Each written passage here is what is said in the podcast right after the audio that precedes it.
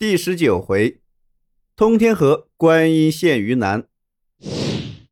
时间过得很快，不知不觉到了秋天。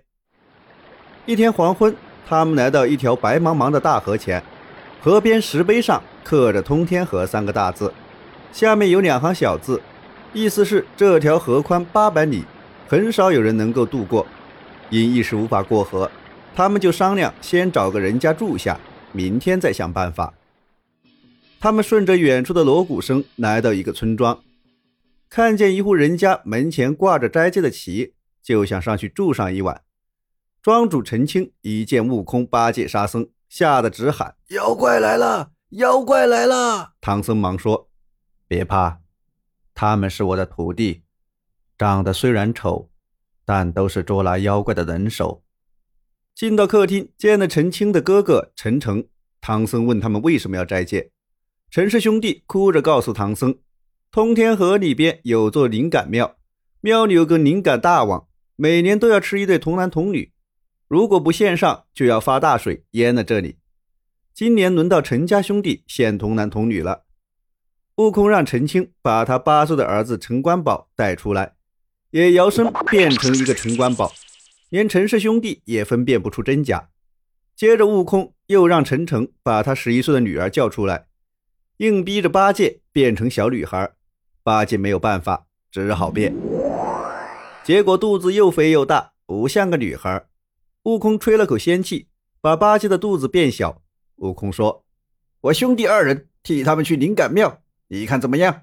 陈氏兄弟连忙跪下感谢他们的大恩大德，然后让人拿出两个大盘子，找了四个青年，把悟空、八戒抬到灵感庙。陈氏兄弟摆好贡品，烧完纸就回去了。不一会儿，刮来一阵狂风，从中跳出一个妖怪，伸手要抓八戒。八戒急了，跳下供台，露出原形，拿起钉耙就打。只听“砰”的一声，打下几片冰盘大小的鱼鳞，妖怪转身跳到空中。悟空也现了原形，和八戒驾云追去。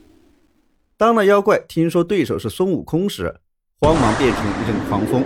钻进通天河，悟空估计那是河里的妖怪，就和八戒驾云回到陈家庄，把打败妖怪的事给唐僧和陈家二老说了一遍，大家都很高兴。那妖怪逃回水下的宫中，垂头丧气，他想吃唐僧肉，又害怕孙悟空。一个班衣贵婆出了个主意：“哎，大王有呼风唤雨、降雪结冰的本领。”今晚就可以把通天河全部冻住，然后，贵婆在妖怪的耳边低声说了一阵，说的那妖怪心花怒放。那妖怪当晚就施展法术，把通天河全部冻了起来。唐僧听说后，就和徒弟们来到河边，看见不少人踩着冰到西凉吕国做买卖。八戒举起钉耙朝河面使劲打去。只打出了九个白色的痕迹，转身对师傅说：“呃呃，看来河底都冻住了。”唐僧急着取经，连忙回陈家庄收拾东西。陈氏兄弟很快给他们准备好干粮，又用稻草把马蹄包住，以免滑倒。唐僧师徒四人从上午一直走到黄昏，都没有走过河。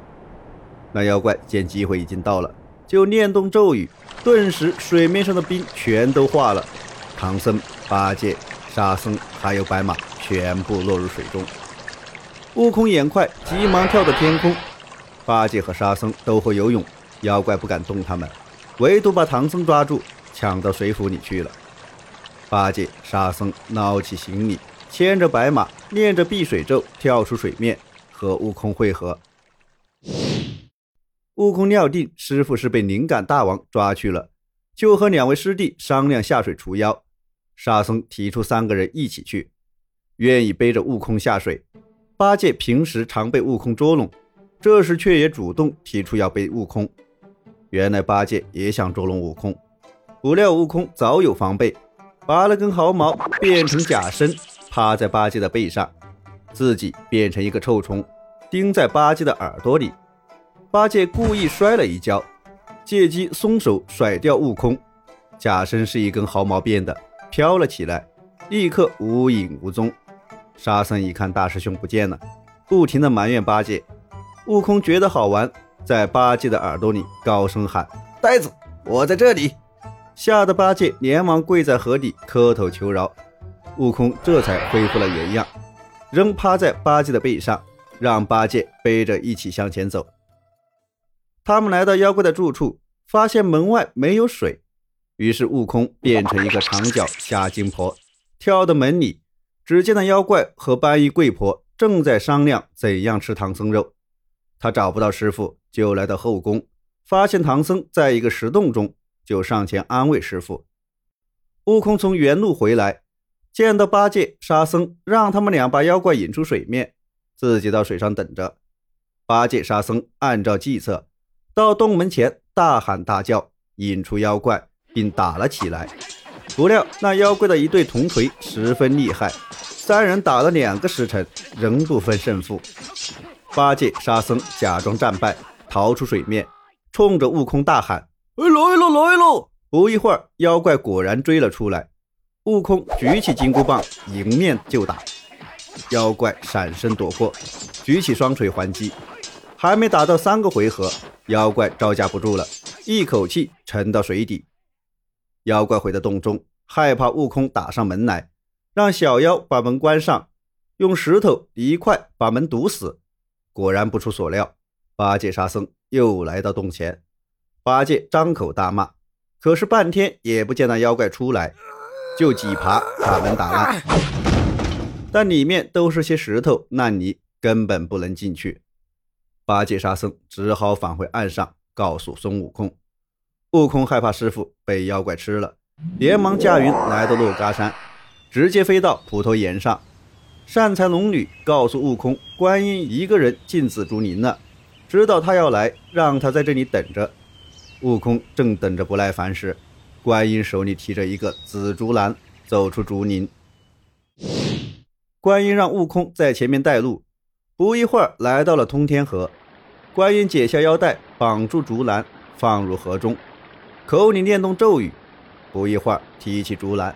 只见竹篮里有一条放着光芒、活蹦乱跳的金鱼。